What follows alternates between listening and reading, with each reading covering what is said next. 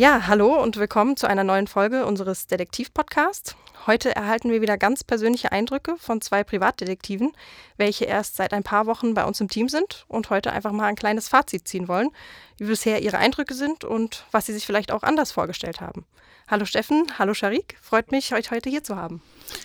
Hi Shannon, danke. Also wie gesagt, ich bin der Sharik, ich bin 29 Jahre alt und freue mich, bei euch zu sein und euch meine ersten Erlebnisse mit euch zu teilen. Hi, ich bin der Steffen, 31 Jahre alt. Freut mich auch sehr, heute hier sein zu dürfen. Okay, dann würde ich sagen, steigen wir doch einfach mal direkt ein. Wie waren denn bisher eure ersten Wochen? Was könnt ihr denn dazu schon erzählen? Hattet ihr schon ein paar spannende Fälle? Ja, also meine erst, ich bin jetzt seit genau vier Wochen hier und ich muss sagen, in den ersten vier Wochen schon einig, einiges erlebt, sehr abwechslungsreich. Und was ich besonders äh, spannend fand, ähm, gerade mein erster Einsatz. Und wir haben damals um 7 Uhr angefangen. Erster Tag steht, stehen wir den ganzen Tag da, ist nichts passiert. Und dann hat, kommt man am zweiten Tag eigentlich mit der Erwartung wieder dahin, okay, es passiert eh nichts. Und war halt ganz lustig. Äh, nach zwei Stunden, also 7 Uhr angefangen und um 16 Uhr waren wir noch in München. Also wir sind, haben in Ulm den Auftrag angefangen und das war halt sehr, sehr spannend, dass man von jetzt auf die nächste Minute, man weiß einfach nicht, was auf einen zukommt. Und ein Tag ist gar nichts passiert und am nächsten Tag sind wir einfach äh, 150 Kilometer entfernt gelandet, ne? Und das war halt sehr abwechslungsreich. Steffen, bei dir so? Ja, ich bin jetzt seit acht Wochen dabei und es gab natürlich sehr viel verschiedene Fälle. Jeder Fall ist natürlich auch anders. Die Spannung ist jedes Mal mit dabei, weil jeder Auftrag einfach auch anders ist. Man weiß nie, was einen genau erwartet, wie die Zielperson reagiert, was sie macht. Genau. Und hast du schon, ich sag mal, ein spannendes Einsatzbeispiel, was du jetzt bisher hattest? Ja, mit das Spannendste war ein Auftrag in Leipzig. Da ging es um Kindeswohlgefährdung. Und das war auch die Anfangszeit von mir und da ist einiges angefallen, was eh neu war. Das erste Mal fußläufige Verfolgung, das erste Mal mit dem Auto verfolgen, mit zwei Autos auf A- und B-Position. Also umfang, okay. umfangreiche Woche gewesen. Das klingt ja schon aufregend. Wie seid ihr denn überhaupt zu dem Beruf gekommen? Was hat euch zur Lenzgruppe gebracht? Ja, also ich war generell auf der Suche nach einer Tätigkeit, äh, die mich jeden Tag neu fordert und wo ich jetzt äh, keine Routine drin habe, weil ich bin jetzt kein Mensch, der gerne den ganzen Tag im Büro sitzt und Akten vor sich liegen hat. Und ich wollte einfach etwas erleben und gleichzeitig halt einfach äh, aus mir herauskommen. Und ich habe viel gegoogelt und da wurde mir damals auch empfohlen, ein Privatdetektiv würde zu dir passen. Und dann kam ich halt direkt, okay, man hat bestimmt nur Action, ne? Und wurde halt auch ein sehr schnell klar, dass es, was der Beruf wirklich äh, von einem fordert. Und ich muss sagen, also meine ersten vier Wochen, ich bin momentan sehr zufrieden, dass ich die Entscheidung getroffen habe, weil es, ich kann mich damit gut identifizieren. Es macht mir Spaß. Was mich dazu bewegt hat, man weiß nie, was auf einen zukommt. Und ich liebe halt gern die, äh, sozusagen die Spontanität. Und bei dir, Steffen? Ja, ich habe die letzten viereinhalb Jahre als Ladendetektiv gearbeitet und habe mich da in den letzten ein bis zwei Jahren auch sehr mit Ermittlungen und alles beschäftigt und fand auch dieses Tätigkeitsfeld sehr spannend. Genau. Und für die Lenzgruppe, das war eigentlich für mich klar, nachdem ich den Internetauftritt gesehen habe, im Gegensatz zu anderen Detekteien, muss man ganz ehrlich sagen. Ja. okay, cool. Ja, das freut uns natürlich.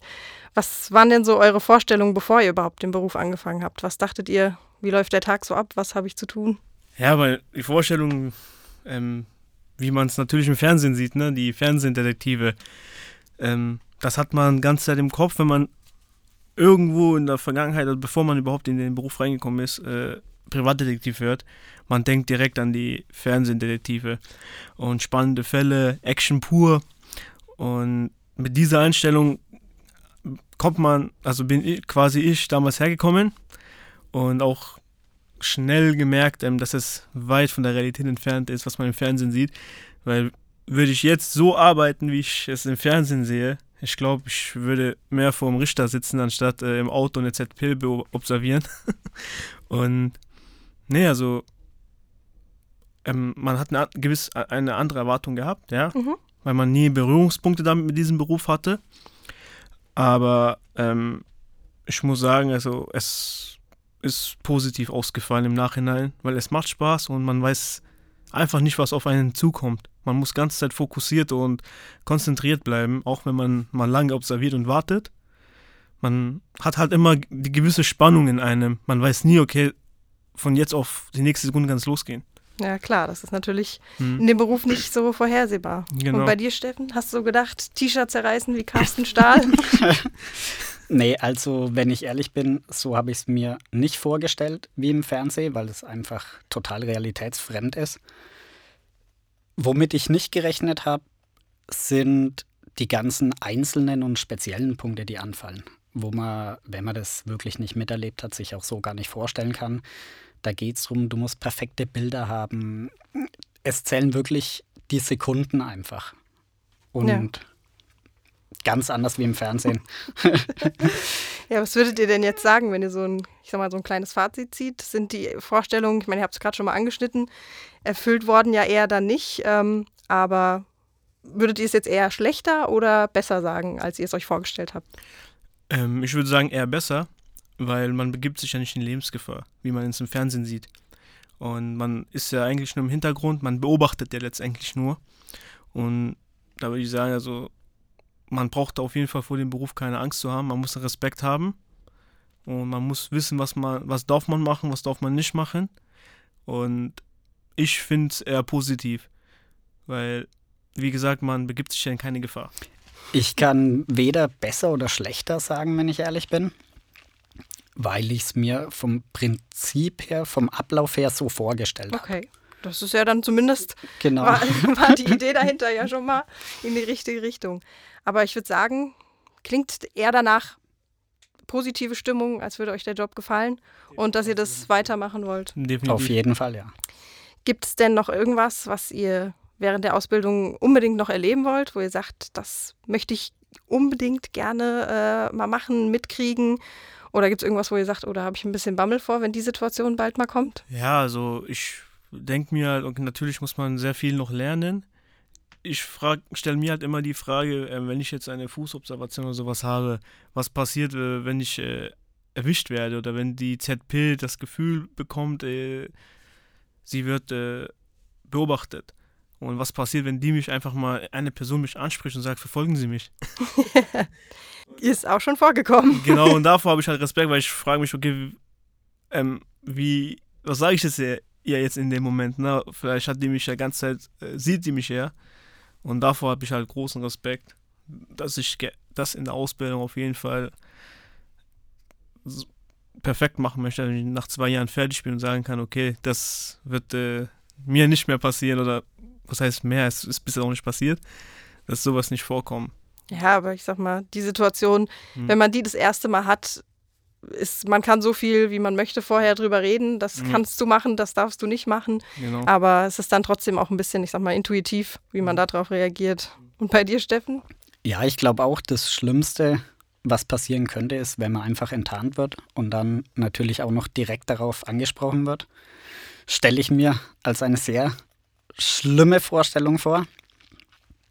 Und was ich gerne noch mitmachen oder leben würde, wäre vielleicht wie auf einem Kreuzfahrtschiff, wo man ja, wo man wirklich halt nicht jetzt sagen kann, okay, es ist eine blöde Situation, ich hau ab, sondern du bist einfach da mit drauf, du bist mit dabei und du kannst nicht sagen, ich gehe jetzt aus irgendwelchen Gründen einfach mal weg oder ich wechsle jetzt und komme am nächsten Tag mit einem neuen Auto, mit neuen Detektiven sondern Augen zu und durch.